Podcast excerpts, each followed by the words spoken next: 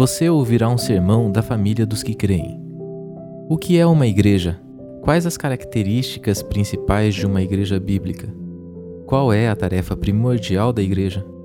Qual é a esperança central da igreja? A igreja é um lugar que visitamos? A igreja sou eu?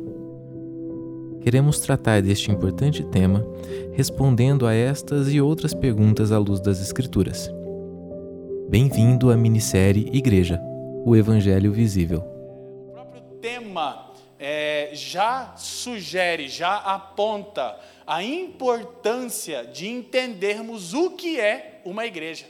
Quais são as verdadeiras características de uma igreja. E, de quebra, quero dar o anúncio aqui oficial, que parte da razão pela qual nós estamos trabalhando esse tema é para celebrar os nossos três anos de comunidade nessa expressão aqui. E a outra parte é porque eu vou iniciar a escrita do meu segundo livro, amém?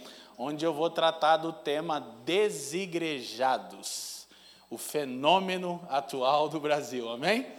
E começando com uma reflexão extremamente polêmica que eu já mencionei aqui algumas vezes, e a reflexão é: há um crescente número de pessoas deixando a igreja, não porque perderam a sua fé, mas para preservá-la. Amém? É, e a nossa ideia vai ser procurar responder à luz das Escrituras e da história da igreja essas perguntinhas aqui. Vamos, vamos fazer essas perguntas juntos, por favor? Eu vou contar até três e a gente lê junto. Tá projetando aí na 18 aí? Tá bom, beleza. Vamos lá, um, dois, três. O que é uma igreja? Quais as características principais de uma igreja bíblica? Qual é a tarefa primordial da igreja, qual é a esperança central da igreja. A igreja é um lugar que visitamos? A igreja sou eu? Amém? Então, nesses domingos, nós vamos procurar responder estas e outras perguntas. Para isso, eu gostaria que você abrisse a Escritura já na segunda carta na primeira, perdão, carta de Paulo a Timóteo, no capítulo 3, e nós vamos ler o versículo 14, 15 e 16. E também, eu acredito que agora nós, de fato, vamos é, conseguir avançar um nível na nossa compreensão de igreja. Então, 1 Timóteo capítulo 3, versículo 14 em diante. Na verdade, hoje, essa primeira mensagem da série vai servir como um fechamento da última série, Efésios, pensando, falando e vivendo. Quem foi edificado com a exposição de Efésios aqui, amém? Você tem então 16 mensagens em todas as plataformas digitais, verso a verso por Efésios, e hoje eu vou fazer aqui um bem bolado de algumas verdades neotestamentárias é, a respeito da igreja, mas a minha intenção é trazer um resumo da mensagem central de Efésios. Mas vamos começar quando Paulo escreve a Timóteo, e ele diz o seguinte: Escrevo essas coisas esperando ir ver-te bem depressa, ou ir vê-lo em breve. Vou ler aqui. Mas se eu demorar, saiba como as pessoas devem comportar-se na casa de Deus que é a igreja do Deus vivo, coluna e fundamento da verdade. Próximo. Não há dúvida de que é grande o mistério da piedade. Deus foi manifestado em corpo, justificado no espírito, visto pelos anjos, pregado entre as nações, crido no mundo, recebido na glória. Oremos uma vez mais. Pai, muito obrigado por esse dia tão especial. Nós queremos celebrar nesse mês, não a nossa história, mas a sua história em redimir um povo e criar um templo onde você habita, chamado igreja, que seja um mês de edificação, de crescimento, de maturidade. E nós pedimos especificamente agora que você nos dê espírito de sabedoria e revelação no pleno conhecimento de quem você é. Que todas as palavras aqui sirvam para a glória do teu nome, para a edificação da igreja e para o bem do mundo enquanto cumprimos a nossa vocação. Nós oramos, Pai, no precioso nome de Jesus e quem crê diga amém. Gente, então, deixa o texto para nós, porque quando Paulo escreve a Timóteo, ele havia acabado de dar as orientações a respeito dos bispos e diáconos, ou presbíteros e diáconos.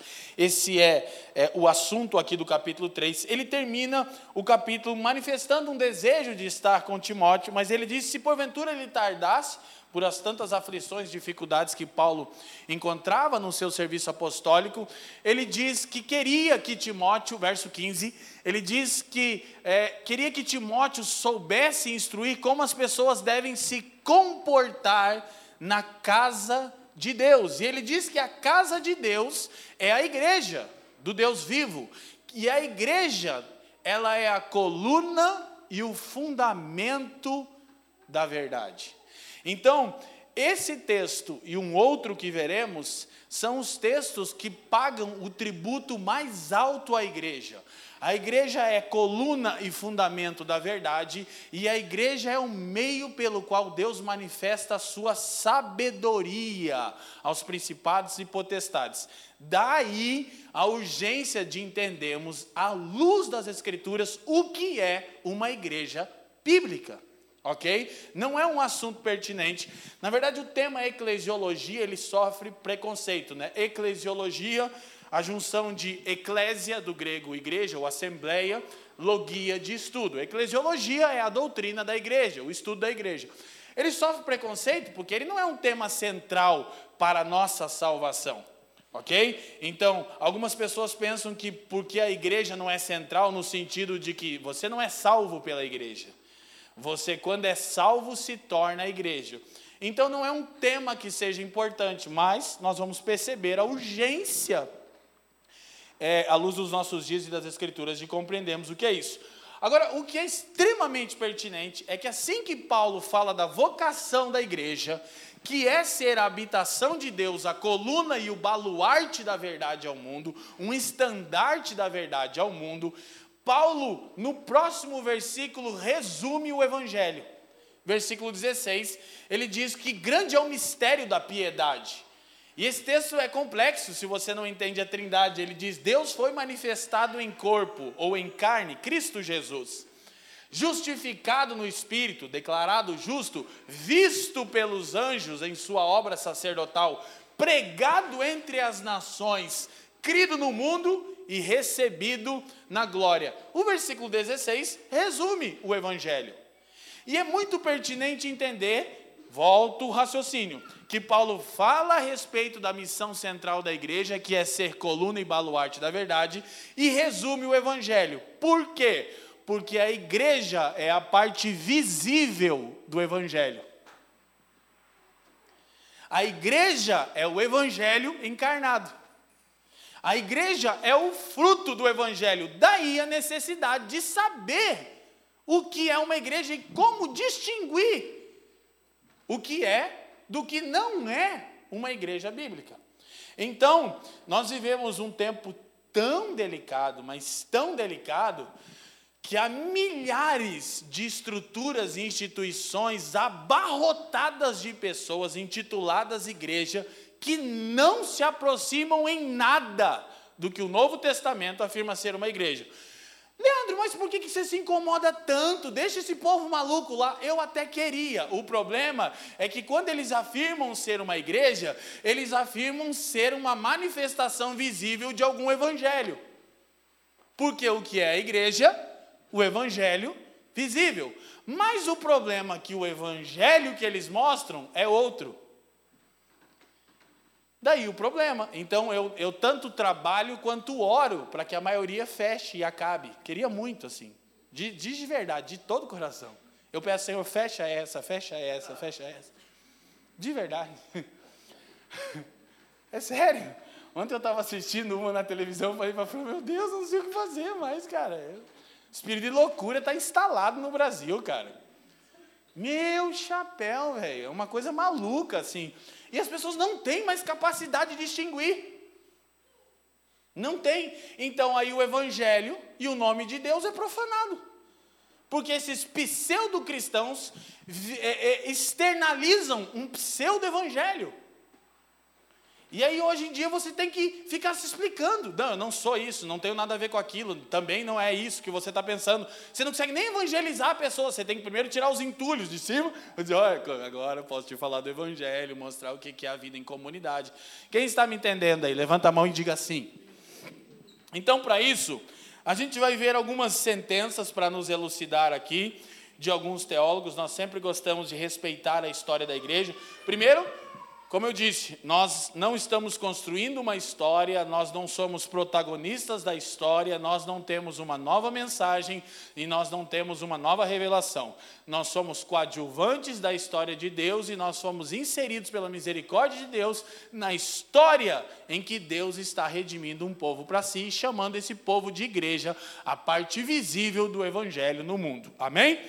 Então, mas nós também olhamos para a história da igreja e reconhecemos os homens dons e tudo aquilo que Deus acrescentou na história. Por isso sempre fazemos menção de vários irmãos em Cristo, quer mortos, quer entre nós, que cooperaram com a nossa elucidação. Nossa primeira menção aqui, vamos ver primeiro quatro ou cinco menções e a gente vai entrar nessa exposição é, sucinta e introdutória de toda a mensagem de Efésios. Amém? John Stott afirmou o seguinte: a igreja está no próprio âmago do propósito eterno de Deus. Ela não é uma ideia divina posterior, não é um acidente na história. Então, há um debate de quando a igreja nasce. Se a igreja nasce em Adão, porque seria possível nós observarmos isso, se a igreja nasce em Noé ou em Abraão, é um debate teológico aí bem intenso. Ou se a igreja nasce no Pentecostes, ok? Por causa de uma perspectiva de continuidade e descontinuidade. Eu penso que a igreja nasce no Pentecostes, contudo, Deus já tinha um povo.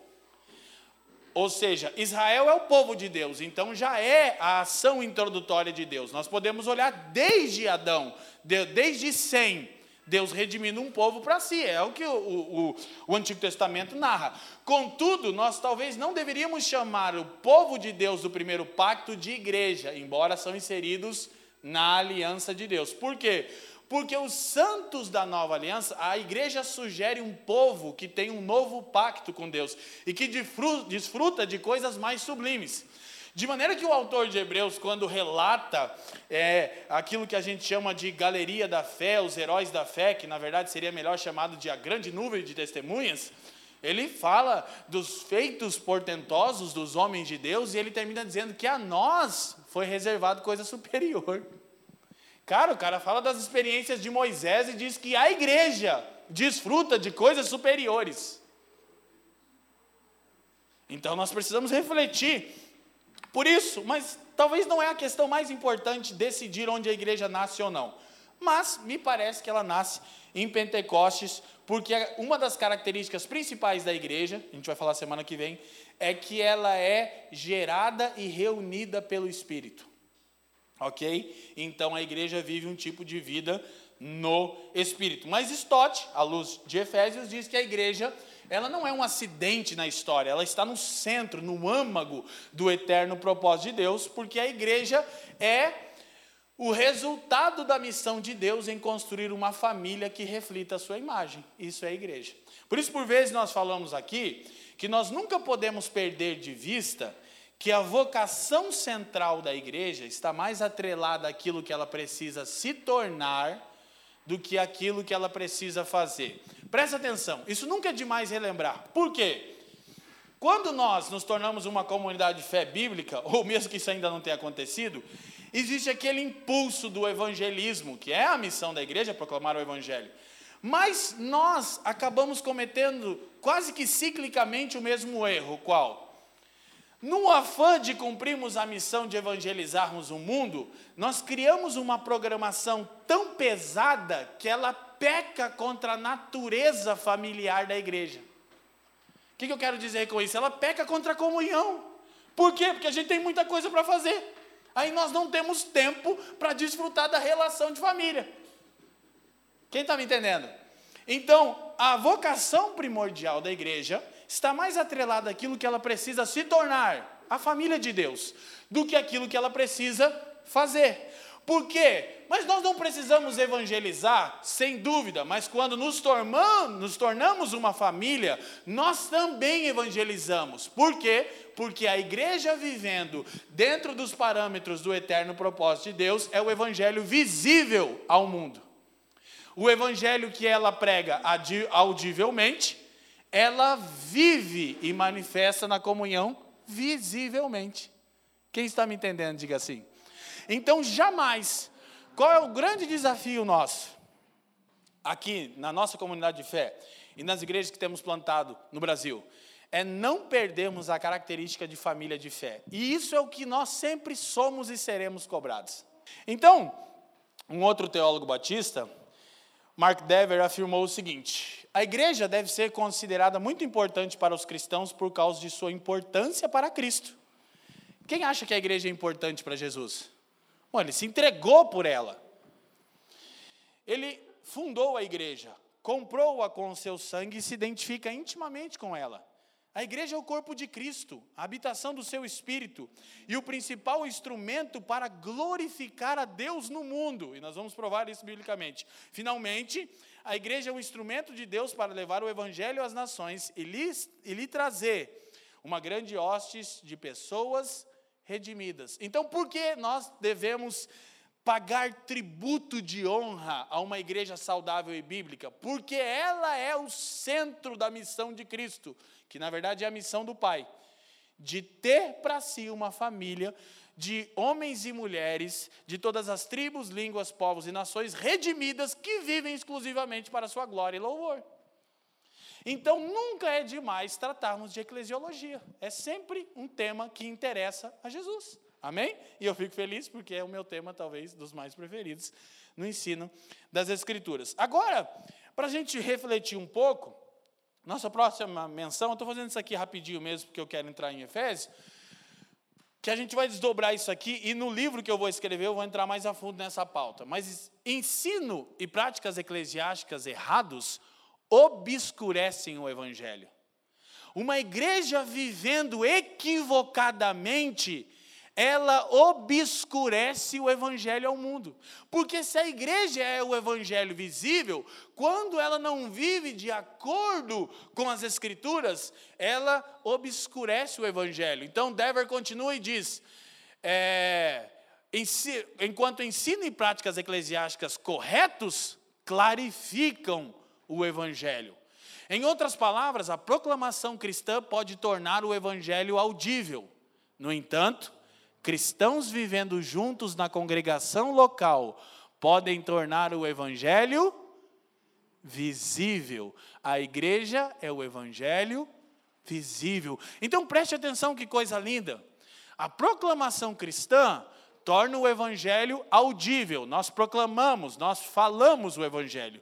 Mas a vida cristã comunitária torna o evangelho visível. Aquilo que falamos é agora visto, é palpável. Então, o que é a igreja? A encarnação da mensagem. Por isso, nós, há muitos anos, somos desafiados por algumas verdades. E uma das verdades centrais da nossa comunidade de fé, e entendemos que da igreja ou de qualquer igreja bíblica, é que o que nós estamos nos tornando é mais importante do que aquilo que nós estamos fazendo. Então, nós somos sempre tentados, por causa de uma filosofia que modela a nossa sociedade, o pragmatismo. Serve para quê? Qual é o resultado? Nós somos sempre tentados a mostrar serviço. Porque é mais fácil fazer do que se tornar. Esse desafio de se tornar é sempre um desafio maior, né? e é um desafio perene, constante, e ele é maior. Então, o mesmo teólogo, ele afirma uma outra coisa. Dever diz o seguinte: as igrejas precisam começar novamente a medir o sucesso, não em termos de números, mas em termos de fidelidade às Escrituras. Na verdade, vocês sabem, nós falamos tudo isso, eu só estou usando um teólogo para fingir que não é eu, que não tenho culpa, viu? Um bom teólogo pensa assim também.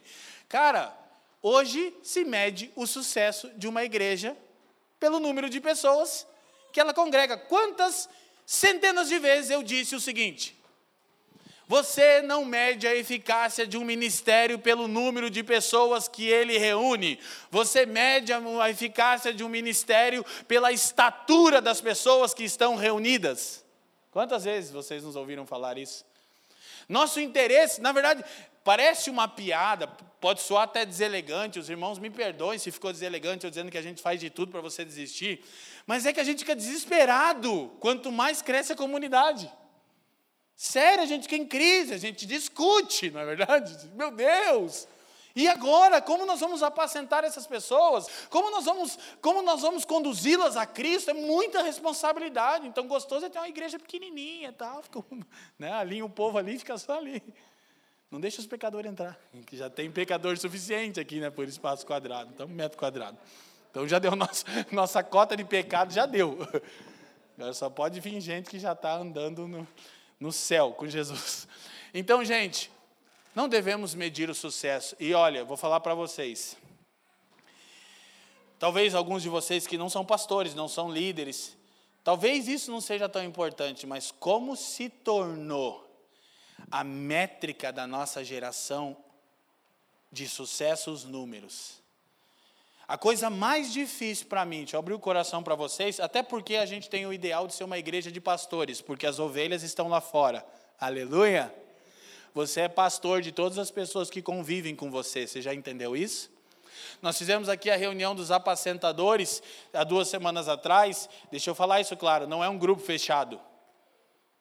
É um grupo que nós queremos que toda a igreja se torne uma igreja com um coração pastoral, amém? Então eu quero ser um apacentador. Aleluia, bem-vindo ao clube, só não tem mais volta. Então, gente, olha só. Pouco importa a quantidade, importa a fidelidade. Agora, não quer dizer que tudo que é grande não é fiel. Não é isso, tá bom? Não é isso. Só que quer dizer que vai dar muito trabalho para uma grande comunidade ser fiel às Escrituras. Porque daí vai ser mais fácil para nós, se a gente tivesse mil pessoas aqui, a gente ia copiar a Mary Kay, o Arrinodê.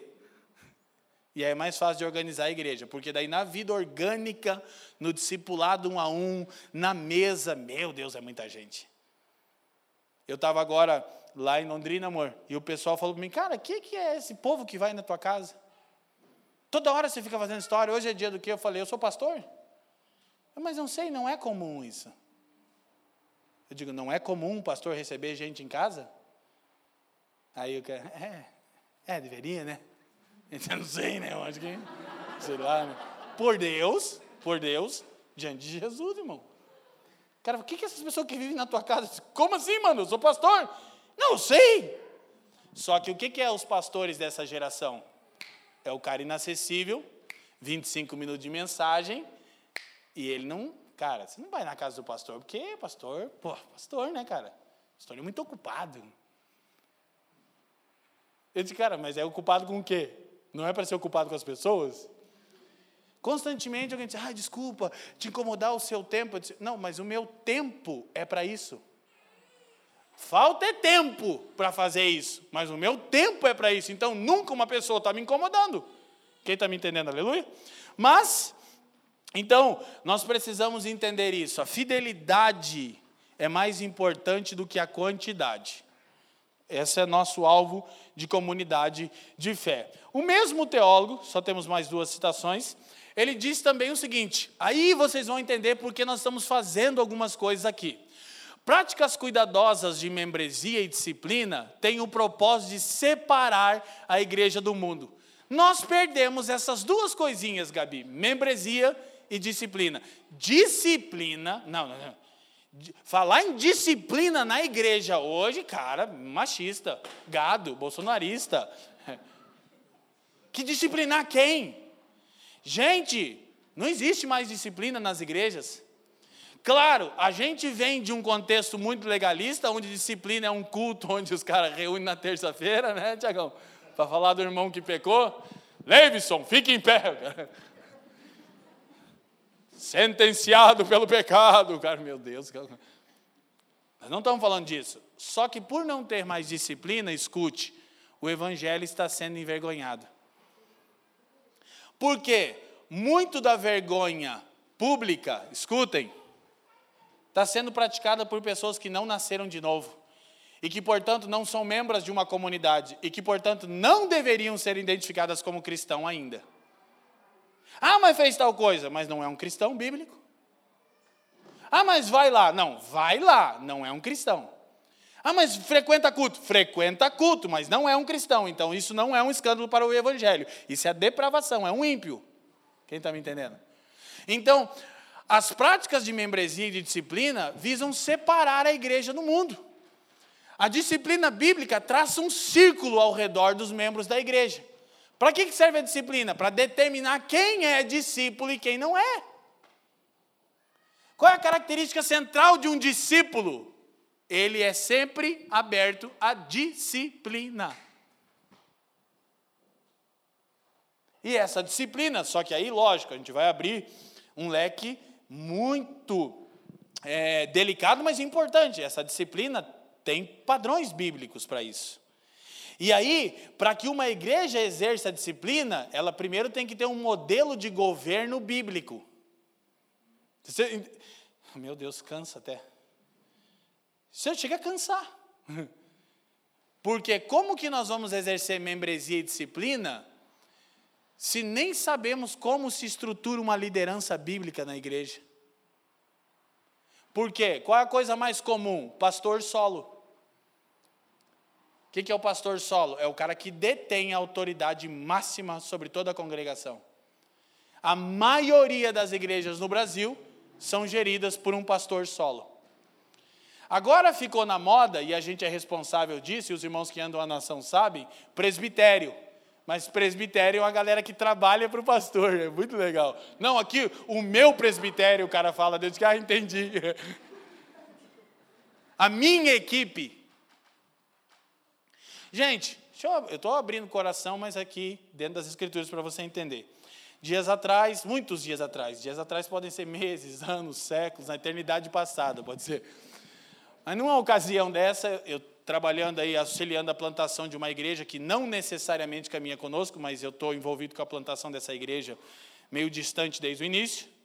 E estou falando de liderança plural, e estou chorando com os irmãos, literalmente chorando, lágrimas de verdade. Deus tem me dado lágrimas, graças a Deus. E aí eu vou, a igreja está muito legal, a igreja está maravilhosa, a igreja está legal, ela está avançando de verdade. E aí eu fui lá dias atrás, e um aleluia, e aí eu cheguei na sala e percebi um erro. O quê? Tinha uma mesa bonita, igual a nossa mesa bonita, tinha um abajur legal igual o nosso, era uma sala bem bonita, que eu pensei que era a sala do presbitério. Mas na verdade tinha uma fotona enorme do pastor com a família. Eu disse, ele não entendeu. E tinha um amigo comigo, eu disse para ele, você entende como meu coração sangra? Ele não entendeu. Porque se tivesse um presbitério aqui, não teria uma foto dele com a família. E talvez você pode estar dizendo, o que, que você está dizendo? O que, que tem a ver? Você não entendeu ainda também. E é o cara santo, de verdade, gente top, não é gente desalinhado, mas eu vou ter muito trabalho ainda. Porque é dele, entendeu? É a sala onde ele senta, onde tem as fotos da família dele, onde ele governa aquela empresa. Ele disse, não. E aí ontem ainda disse para a Fran, cheguei de viagem, estava com uma pessoa, e essa pessoa, ela encarnou outra pessoa. E as duas pessoas são de Deus. São meus amigos, inclusive. São, são santos homens de Deus. Mas um encarnou o outro. Do jeito de falar, Estava tomando café pela manhã assim, falei, cara, quem que está aqui comigo agora? Isso demonstra de novo um equívoco que eu disse para ela, graças a Deus não tem nenhum Leandrinho na família dos que creem. Ninguém prega igual eu, ninguém anda igual eu, ninguém tem os meus trejeitos, graças a Deus, né, irmão? Porque ninguém suportaria dois Leandros. Socorro, Jesus. Confirma a produção aí. Confirma, o Denis já fez assim. Já. O Denis está comigo há 20 anos, irmão. Eu, não, não, não, não, não, já, já passei a prova, dando glória a Deus. Então, por último, para a gente entrar aí, vamos ver Efésios inteiro. O cara vai acabar quando isso, né? Fica tranquilo, vai ser rápido. Deus escolheu manter um povo distinto e separado para o propósito de manifestar o seu caráter. Então, por que, que a disciplina e a membresia? Por que, que a gente está fazendo uma confissão de fé pública? Porque a pessoa se compromete com a comunidade. E uma vez que ela se compromete com a comunidade, se ela sair do proceder cristão, ela vai ser disciplinada. E por que, que ela precisa ser disciplinada? Porque Deus está eh, eh, resgatando um povo que tem um procedimento distinto. Eu não posso ser cristão e não me submeter à igreja, não tem como. Ok? Mas é verdade. A gente vai ter que reaprender disciplina bíblica, a gente vai ter que. Disciplina bíblica não é envergonhar os irmãos. Mas, Paulo também manda para o inferno. Vocês lembram disso? Que se não escuta, não escuta, não escuta, então vai para o Satanás que te carregue, o diabo te leve. Vocês lembram em 1 Coríntios? Entrega logo para o capeta essa bênção aí desse irmão, aleluiado para o capeta destruir o corpo dele. Meu Jesus, Paulo. É porque o irmão não quer ouvir a igreja. Entendeu? Então o negócio é muito sério. Eu espero nunca entregar ninguém para Satanás. E que ninguém me entregue para ele também. E Deus sempre tensionou que houvesse uma linha nítida, diga comigo, linha nítida, para distinguir aqueles que creem daqueles que não creem. As vidas de cristãos juntos manifestam de maneira visível o evangelho que eles proclamam de maneira audível. Ok? Então, é daí a ênfase nossa em que a igreja é a parte visível do evangelho. A gente vai voltar nesses pontos, a gente vai organizar isso de maneira bem bíblica e eu tenho certeza que vai ser um motivo de muita edificação. Mas vamos abrir em Efésios e a gente vai olhar de maneira resumida, porque Efésios, relembrando, porque Efésios é o evangelho da igreja. Vamos dizer juntos, lá fora também. Efésios é o evangelho da igreja. A carta trata da natureza, vida e vocação da igreja. Ok? Então é o grande documento eclesiológico das Escrituras. Temos muito outro material, claro, mas Efésios, sem dúvida, é o documento eclesiológico mais sublime para entender a natureza, o que a igreja é, para entender a vida, como a igreja manifesta essa natureza de maneira cotidiana. E para entender qual é a vocação, qual é a missão central da igreja, Efésios é a carta maravilhosa para nos auxiliar. Então, o tema é igreja, o mistério de Cristo, a parte visível do evangelho, aqui na carta de Efésios, né? A, a, a mulher que estava escondida em Jesus na eternidade. Nós já falamos sobre isso de maneira rápida, mas sempre é bom relembrar. O que Paulo está remontando em Efésios 5, quando fala que Cristo se entregou para lavar com água e purificar com sangue a igreja, porque quando Cristo morre, o soldado fura seu lado, sai água e sangue. Água é o que lava, é o que purifica, e sangue é o que santifica. Então, o soldado fura o lado de Cristo, porque era também uma metáfora daquilo que aconteceu na criação. Deus cria Adão e tira uma costela dele e forma sua esposa. Então, quando Cristo, que é o último Adão, termina sua obra de redimir a sua esposa, sua costela e seu lado é aberto, porque Deus vai construir para Cristo também uma esposa. Amém? Essa é a dinâmica que Paulo está é, explicando e talvez Efésios pode ser é, tematizada como o mistério de Cristo, que é a igreja. Então, quando nós olhamos para o capítulo 1, vamos observar é, a síntese do capítulo 1. Então, a síntese do capítulo 1 é essa aqui. Primeiro, a soberania de Deus na eleição. Paulo parte os seus argumentos no versículo 4 de Efésios 1, dizendo que toda obra de Deus está relacionada à livre e soberana escolha de Deus. Por que Deus faz o que faz? A resposta de Paulo é: porque Ele quis. E por que ele faz desse jeito e não desse outro jeito? A resposta de Paulo é: porque ele é soberano. E por que ele escolhe este povo para ele e este povo ele não escolhe? Porque ele é Deus. e você não. Então, o argumento todo de Paulo no capítulo 1, ou ao longo de toda a carta, é a soberania de Deus na eleição. Então, Deus é soberano em todos os seus atos. Escute, Deus escolhe livremente, de maneira que não há nada alheio a Deus o constrangendo para fazer o que ele faz. Porque senão, ele não seria Deus. Se qualquer coisa constrangesse Deus, ele não seria um ser absoluto. Então não há nada constrangendo Deus, ele escolhe livremente. Ok? Segundo, a reconciliação entre Deus e o homem em Cristo. É o que o versículo 7 nos diz: em quem temos a redenção pelo seu sangue, a remissão das ofensas, segundo as riquezas da sua graça. Então, Efésios capítulo 1 está dizendo que essa ação interventora de Deus soberana visava reconciliar o homem com Deus. Então você percebe que é uma ação de cima para baixo não é de baixo para cima. Não são os homens que buscam a Deus, é Deus que busca os homens. Isso é eleição. Não foi você que encontrou a Cristo, foi Cristo que te encontrou. Afinal, quem estava perdido era você e não ele. Amém?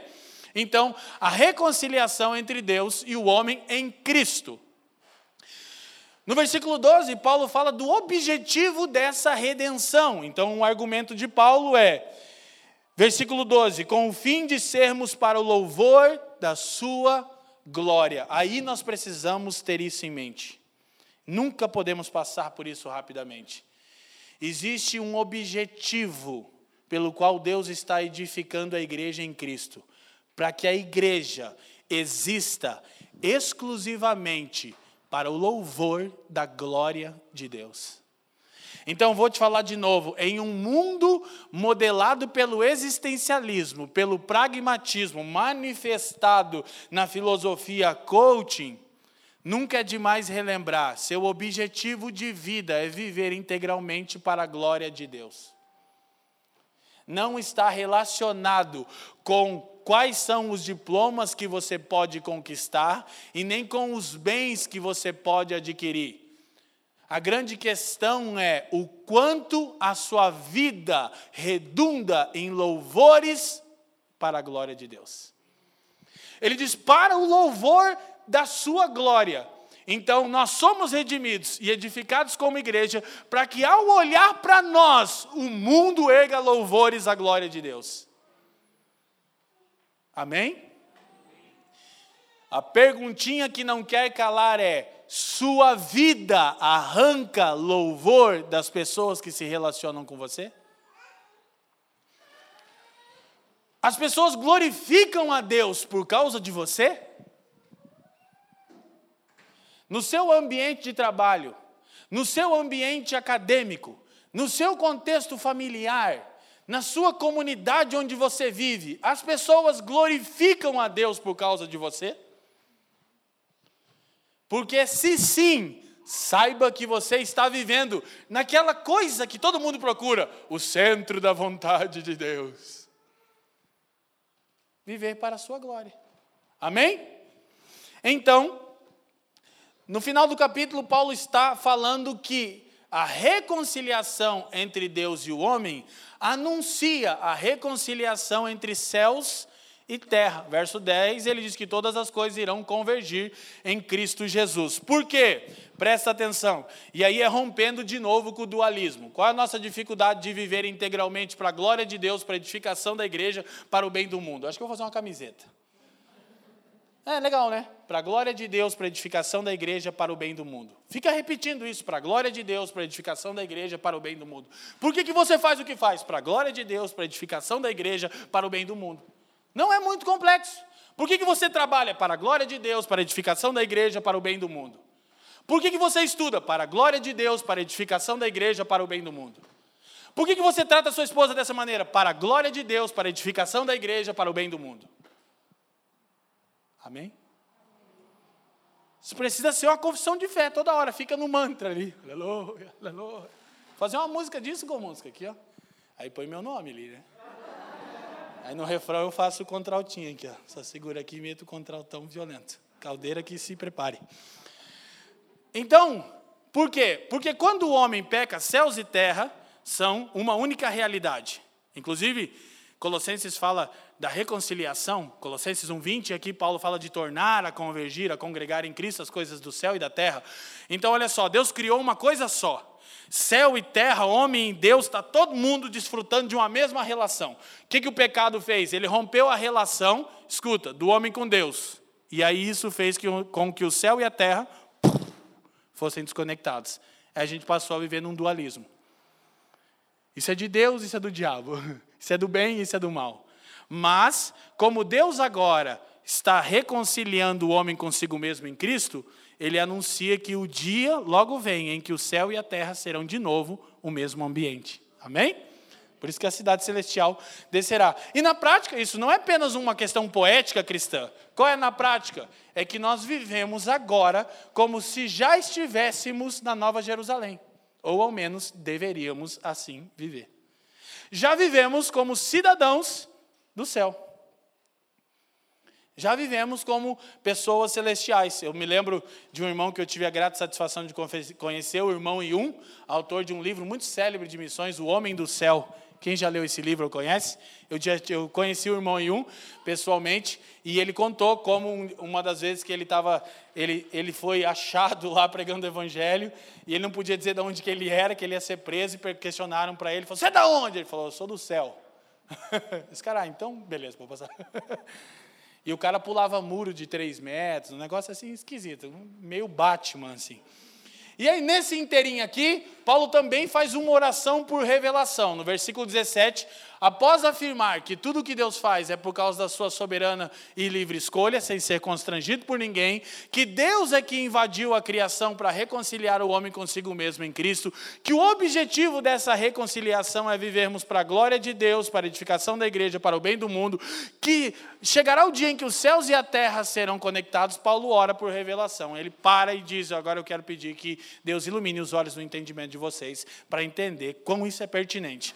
E termina o capítulo 1 falando a respeito da supremacia de Cristo. No verso 21, ele diz que Cristo foi colocado acima de todo principado, poder, potestade, domínio e de todo nome que se nomeie não só neste século, mas também no século vindouro. Amém? Então, entramos no capítulo 2. Paulo, a gente pode escolher muita coisa, né? Mas no versículo 6 ele diz que nós estamos assentados com Cristo nos lugares celestiais. Ele fala da nova posição do crente. O Felipe fez uma abordagem dessa, dessa verdade lá de Efésios 6 que ficou assim muito esclarecedora. A igreja está no ambiente da batalha, ou seja, nos lugares celestiais. Tudo que a igreja é, ela é em Cristo, diante do Pai, nas regiões celestiais. OK? Só que nas regiões celestiais está também o adversário da nossa alma. Satanás, ele também atua nas regiões celestiais. Nós estamos num lugar de conflito. Contudo, a nossa posição é de governo e de autoridade. Estamos assentados com Cristo nos lugares celestiais. Então, você percebe que nossa vitória é certa na medida em que permanecemos na nossa posição, em obediência absoluta ao Cordeiro de Deus, que é o Cristo. Amém, gente? Então, Paulo continua, e aí ele fala dessa coisa que Deus está fazendo maravilhosamente, que é a reconciliação do homem com o seu próximo. Ele diz: Porque Ele é a nossa paz, o qual, de ambos os povos, judeus e gentios, fez um, e derrubando o muro de separação que estava no meio deles. Aí ele segue e diz: desfez a inimizade. O que, que Paulo tem em mente aqui? Presta atenção. É maravilhoso que no capítulo 1, Paulo diz que Deus reconcilia o homem consigo mesmo em Cristo. Qual é o resultado imediato de um homem reconciliado com Deus? Paz com o seu semelhante. Então, nós já falamos algumas vezes que uma das principais evidências de espiritualidade não é como é a sua relação com Deus, é como é a sua relação com o seu semelhante. Porque agora, judeus e gentios, que eram povos que viviam em conflitos, se tornaram um único povo. É o que Paulo está afirmando. Por que eu mencionei Mateus 22, inclusive mencionado pelo Fê na liturgia? Porque é o seguinte: Quando Jesus é indagado qual é o maior dos, de todos os mandamentos, ele diz: Amarás o Senhor teu Deus acima de todas as coisas e ao teu próximo. Por quê? Porque o que a queda fez foi romper a relação do homem com Deus e com o próximo. Quando Deus indaga Adão, prestem atenção, no Éden, ele diz: Porventura comestes tu do fruto que ordenei que não comesses? O homem disse assim: A mulher, próximo, que você, Deus, me deu. O que, que o pecado faz? Ele causa uma ruptura na relação com o próximo e com Deus. O que, que a redenção faz? Ela reconcilia o homem com Deus e com o próximo. Portanto, é impossível, olha para mim, você ser um cristão e ser perturbado, e ser difícil de se relacionar, e ser o cara chato do seu condomínio. Aleluia e ser o cara que fica enchendo o saco no grupo do prédio. Porque você deveria ser alguém que tem paz com os outros que emana da graça de Deus. Quem está me entendendo? Os cristãos vivem em paz, eles são portadores de shalom. Por isso Jesus diz: quando vocês chegarem no lugar, só comuniquem, compartilhem do que vocês têm. Digo, paz seja sobre esse lugar. Por quê? Porque vocês são portadores de shalom. Mas aí vai no trabalho do cara, o cara é o mais tretudo dos treteiros. E daí você, mas é crente. Ah, já viram isso, produção? Confirma? Confirma, o pessoal da produção confirmou. Vive em rixa. É difícil, cara. E aí, daí, daí nas horas vagas, quer pregar o evangelho. Cara, você é mó perturbado, mano. Você vive brigando com todo mundo. Paz do Senhor, irmão. O Senhor está em paz, mas você não, né? Quem está me entendendo? Sim? Então nós precisamos refletir. Aí isso dá origem à nova humanidade. Ok? No versículo 15, Paulo diz: Na sua carne desfez a inimizade, a lei dos mandamentos, que consistia em ordenanças, para criar em si mesmo, dos dois, judeus e gentios, de Israel e de homens de todas as tribos, povos, línguas e nações, um novo homem fazendo a paz. A expressão é novo Adão, é a nova humanidade. Então, a característica singular da igreja é ser uma comunidade multicultural. Então, deveria ser muito comum. Por que isso é importante? Bom, tem N implicações, mas falando de prática eclesiástica, a multiculturalidade é essencial para um testemunho pleno da sabedoria de Deus. Portanto, qualquer método que reduza todos os indivíduos de uma comunidade às mesmas ações, é um método antibíblico. Tipo, tá bom, eu sou um artista. Não, você é líder de célula. Não, não, não, não. Eu sou um pintor. Não, você vai liderar uma célula. Senão você está fora. Aleluia. Aleluia. Quem está me entendendo, produção? Porque é, é, central a natureza da igreja ser multicultural, ser diversa, ser dinâmica, ser orgânica. Há variados dons sobre o corpo de Cristo, a gente vai chegar lá e as pessoas têm que ter liberdade de manifestar esses dons. Lógico, existe uma norma para como exercer esse serviço, mas é por isso que a gente não adota nenhum modelo. Ok? E também não é porque somos pós-modernos, não, mas só para ficar o registro aqui. É porque a igreja é dinâmica. Então ela é multicultural. É um desafio para nós compreendermos isso. É um desafio para nós nos, nos interessarmos por essas coisas. E aí também nós vamos ter exortações do Novo Testamento para não tratar as pessoas com distinção por causa do poder aquisitivo delas, Tiago fala. Não, todos estão diante de Deus, vivendo uma comunidade saudável, para a glória de Deus, para a edificação da igreja para o bem do mundo, ok? E aí, essa vida comunitária, multicultural, dinâmica, orgânica e diversa, é um templo onde Deus habita. Aí Paulo vai dizer que nós somos edificados sobre o fundamento dos apóstolos e dos profetas, que é Cristo, e que Deus habita nessa comunhão. Então deixa eu te falar uma coisa, querido. A primeira aliança diz que Deus habitava em meio aos louvores. Mas sabe qual é a razão? É porque os louvores aconteciam num ambiente plural. Pastor Paulo que diz: Que tipo de música que Deus gosta? Ele diz: Deus gosta que a família cante. Por que, que Deus habitava no meio dos louvores de Israel? Não é no meio dos louvores de um indivíduo. É porque Deus habita a comunhão. A igreja que é multicultural, que é orgânica, que é diversa, que é dinâmica e que adora a Deus de maneira ajuntada nas suas reuniões públicas e de maneira espalhada no dia a dia, ela gera um ambiente onde Deus habita. Amém?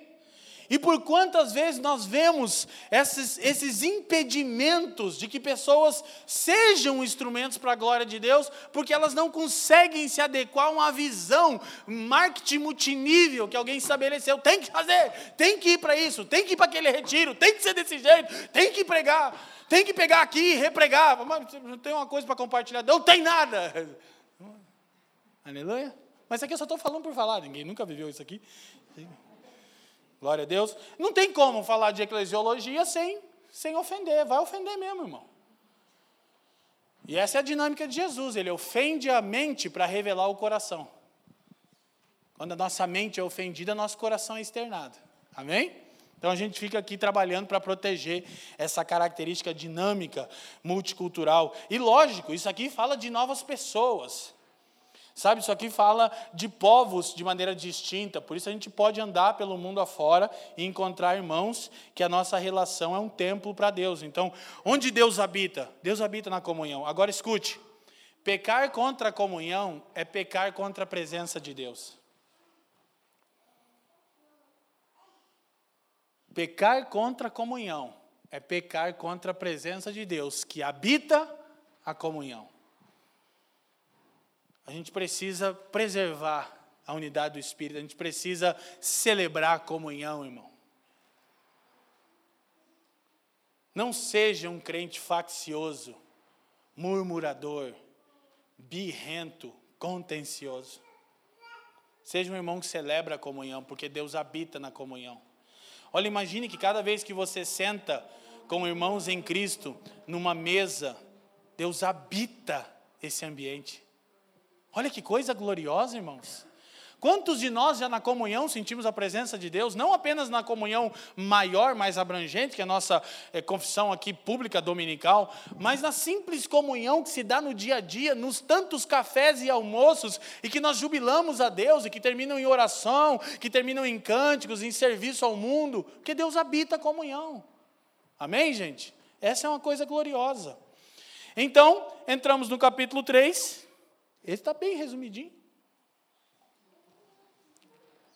Ah, vai dar certo, irmão.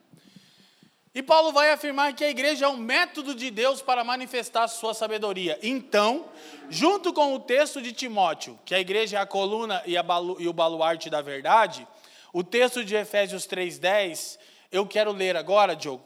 Eles são os dois textos que pagam o mais alto tributo à igreja. Porque tanto é dito que a igreja é um estandarte da verdade, como é dito que a igreja é o veículo. Paulo, quando está falando sobre a edificação da igreja, ele diz a intenção dessa graça. Deus manifestou uma graça para com um tipo de gente, para constituir deles um povo. Ele diz: era que agora, agora, sabe por quê? Porque anteriormente era de outra maneira. Ele diz: mas agora, mediante a igreja, a multiforme sabedoria de Deus se tornasse conhecida dos poderes e autoridades nas regiões celestiais. Então, olha que coisa, que tributo pago à igreja e que desafio que nós, olha só, gente, isso não diz respeito a um indivíduo, que nós vivamos de maneira tão distinta que manifestemos a sabedoria de Deus. Por isso, você entende que o aspecto multicultural, orgânico e dinâmico precisa ser sempre protegido. Porque se ele é infligido, se, se pecamos contra esse aspecto dinâmico da igreja, as muitas formas da sabedoria de Deus são sufocadas. Mas quando nós permitimos que cada um dos santos redimidos viva com, a, com as características distintas que ele recebeu como imagem de Deus, para a glória de Deus, a sabedoria de Deus é comunicada aos principados, aos potestades, ao mundo, às autoridades como um todo. Amém, gente? E quando você olha para a história da igreja, você vê como isso tem acontecido de maneira tão bela como o testemunho da igreja tem manifestado essa sabedoria e como é urgente nós traçarmos uma fronteira que divide o que é uma igreja bíblica do que não é uma igreja bíblica. Então, nós falamos aqui na reunião com os apacentadores que a intenção do nosso coração agora está totalmente focada em criarmos um diálogo com a cidade e em servirmos a cidade. Ontem nós começamos o encontro aqui de jovens que tem uma proposta de trazer um lugar de fala. Nós queremos ouvir a cidade. Nós queremos ouvir os anseios, os questionamentos, as dúvidas, e quando é, for adequado, então nós vamos instruir a cidade à luz da cosmovisão cristã. Ok? A gente não está promovendo um culto de jovem para pular, dançar, cantar, apagar a luz e máquina de fumaça, para drenar energia. Isso não serve, isso é creche. Tem que sair, uma hora tem que sair da creche. Sai do jardim de infância, irmão, aleluia. É um encontro que nós queremos permitir que a cidade fale conosco. E nós queremos falar com a cidade. E mostrar a sabedoria de Deus no Evangelho, amém? Então a gente vai cada vez mais crescendo, a gente está muito feliz. Quem estava aqui ontem? Foi legal? Foi benção, né, varão? Tem uns caras que não era para estar, tá, mas tudo bem. Eu vi, pelo que eu vi aqui, jovem. Cadeira, gente, olha só outra coisa. Tem, uma, tem uma irmã querida, amada, muito, muito querida, né, amor? Perguntou para a França se ela podia vir. Gente, não tem essa coisa, a gente não é fechado para nada, não. Tudo é para todo mundo, tudo é para todos, tudo é para a glória de Deus. Tem apóstolo? Deve. Tem hora que os irmãos perguntam para o Fábio, oh, eu posso ir naquele outro de casa em casa? Tem que. Vai, irmão, vai em todos. Quer dizer, não vai em todos que vai incomodar os irmãos também. Mas, próximo. Aí volta. Aí depois de Paulo afirmar isso, que é o maior tributo pago à igreja no Novo Testamento, ser o veículo da sabedoria de Deus, ele faz uma oração por plenitude. Ele que havia orado por revelação no capítulo 1, para que os olhos fossem iluminados, agora ele pede que os santos entendam a plenitude do amor de Deus e o propósito de Deus. E ele diz que isso só é possível com todos os santos. Ele diz, a fim de que vocês possam compreender a altura, largura, profundidade e comprimento. Então é com todos os santos, é nessa característica dinâmica, orgânica da igreja, que nós compreendemos as dimensões do eterno propósito de Deus. Entramos no capítulo 4, também de maneira resumida, e Paulo vai falar do objetivo da distribuição da graça, que é a estatura completa de Cristo. Ele diz: a graça foi dada a cada um visando um fim proveitoso. E ele diz que toda graça, todo carisma, todo dom de Deus tem um único objetivo: levar a comunidade de fé a alcançar a estatura completa de Cristo. Amém? Então vou dizer uma coisa que a gente sempre afirma aqui. Olha lá. Os dons espirituais, eles não servem para a autopromoção de alguém. Eles servem exclusivamente para a edificação do outro, a fim de que o outro alcance a estatura completa de Jesus. Então, quando você entender, Deus vai te encher de dons espirituais, amém? E Paulo diz: peçam os dons espirituais para edificação. Agora, quando a gente pensa em pedir dons espirituais, numa igreja que está desalinhada dos padrões bíblicos, o que acontece? Eu quero ser profeta, que eu quero entregar os mistérios para a galera ver que eu sou espiritual. Quero pregar melhor do que o Bartô. Vai ser difícil. Quero mandar um mistério aqui, desenrolar o manto. Gente, diante de Deus, de todo o coração, eu celebro de uma maneira que vocês não fazem ideia. Eu disse para minha esposa, eu falei, amor, o Felipe é sensacional. Quantas vezes eu já disse no presbitério? O Felipe prega mil vezes melhor do que eu. É tão bom, eu escuto ele e falo, por que eu não consigo ser assim, Deus? Cara, eu fui muito edificado, Felipe.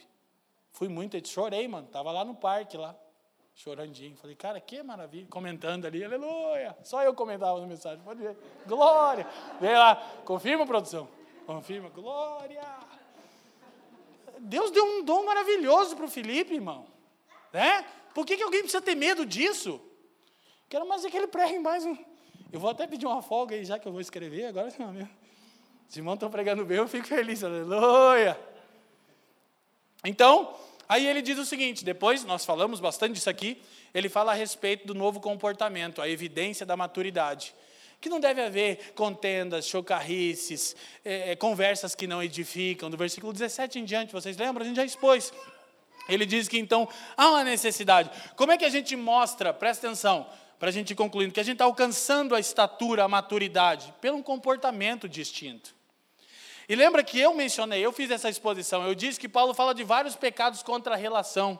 Fornicação, inveja, é, ciúme, são pecados contra a comunhão. Como é que a gente demonstra maturidade? Vivendo em paz uns com os outros, com um comportamento distinto. Amém? Glória a Deus. Então, entra no capítulo 5. E Paulo, de novo, segue enfatizando do versículo 1 a 21 a necessidade de contraste tem que haver um contraste, volto a dizer. Para que serve a membresia e a disciplina da igreja? Para contrastar, contrastar perdão, um cristão de um ímpio. É para isso que serve. Então você se torna membro de uma comunidade para ser distinguido dos ímpios. Por quê? Porque Deus separa um povo exclusivo para si, para que esse povo reflita o caráter de Deus.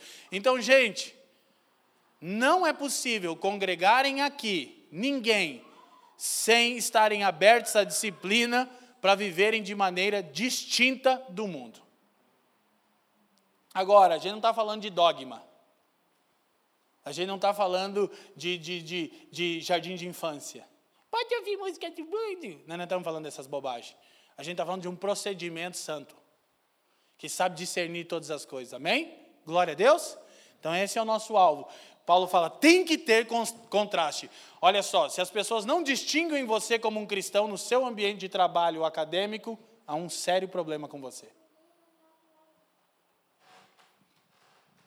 Se as pessoas não distinguem você como uma pessoa diferente, se você pode trabalhar um ano numa empresa, seis meses, e ninguém sabe que você é um cristão, alguma coisa profundamente errada com você. E por favor, pare de tentar ficar toda oportunidade dizer, Jesus te ama, não é disso que eu estou falando. Viva de maneira distinta e a porta do Evangelho vai ser aberta para você. Mas primeiro viva, deixa seu estilo de vida, que não é o Evangelho, mas é a parte visível do Evangelho. Mostrar que você vive para a glória de Deus. E aí as pessoas vão te procurar, é natural. Se você prova isso, você sabe o que eu estou dizendo. Você não precisa, aleluia, oh, glória, hoje estou no manto aqui do serviço, hein? Aí os caras vão dizer, é um maluco, retardado, alienado. É ou não é?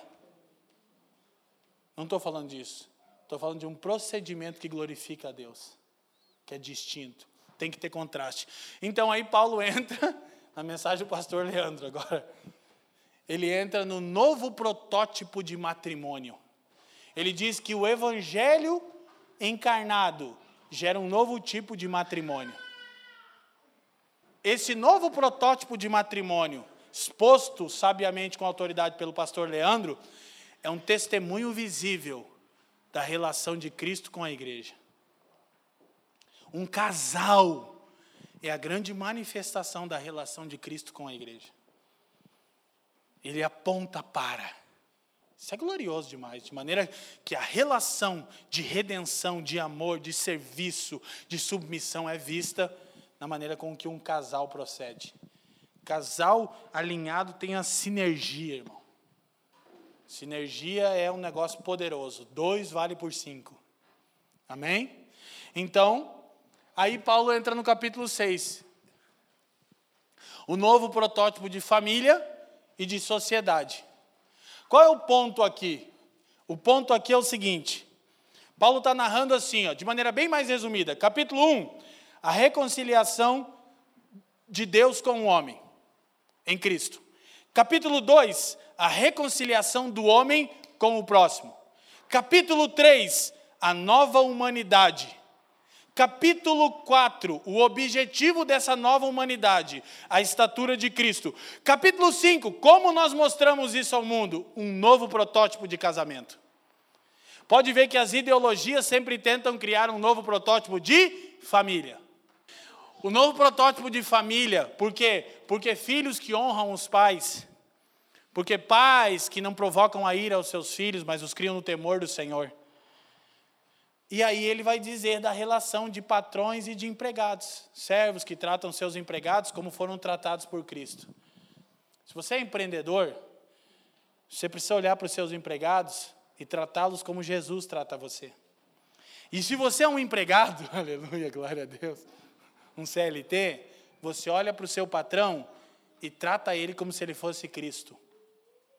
É o que Paulo está dizendo. Então, o novo protótipo de casamento de família e de sociedade. John Stott diz que a maior contribuição que a igreja pode dar para a ordem social é ser ela própria uma nova ordem social. Gente, eu estou falando de fazermos negócio de maneira diferente que o mundo faz. Literalmente, eu estou falando de sermos generosos. Eu estou falando de, estou falando de não cobrarmos o preço do mercado, mas o que é justo. Que é o mercado? E quem disse que o mercado é o padrão de justiça do cristão nascido de novo? Aleluia. E aí você, das duas, uma. Para viver assim, você tem que se contentar com o que tem, que é uma prerrogativa do Evangelho, ou você tem que acreditar que você pode trabalhar com preços justos, que não é o padrão do mercado, e Deus pode multiplicar aquilo sobremaneira.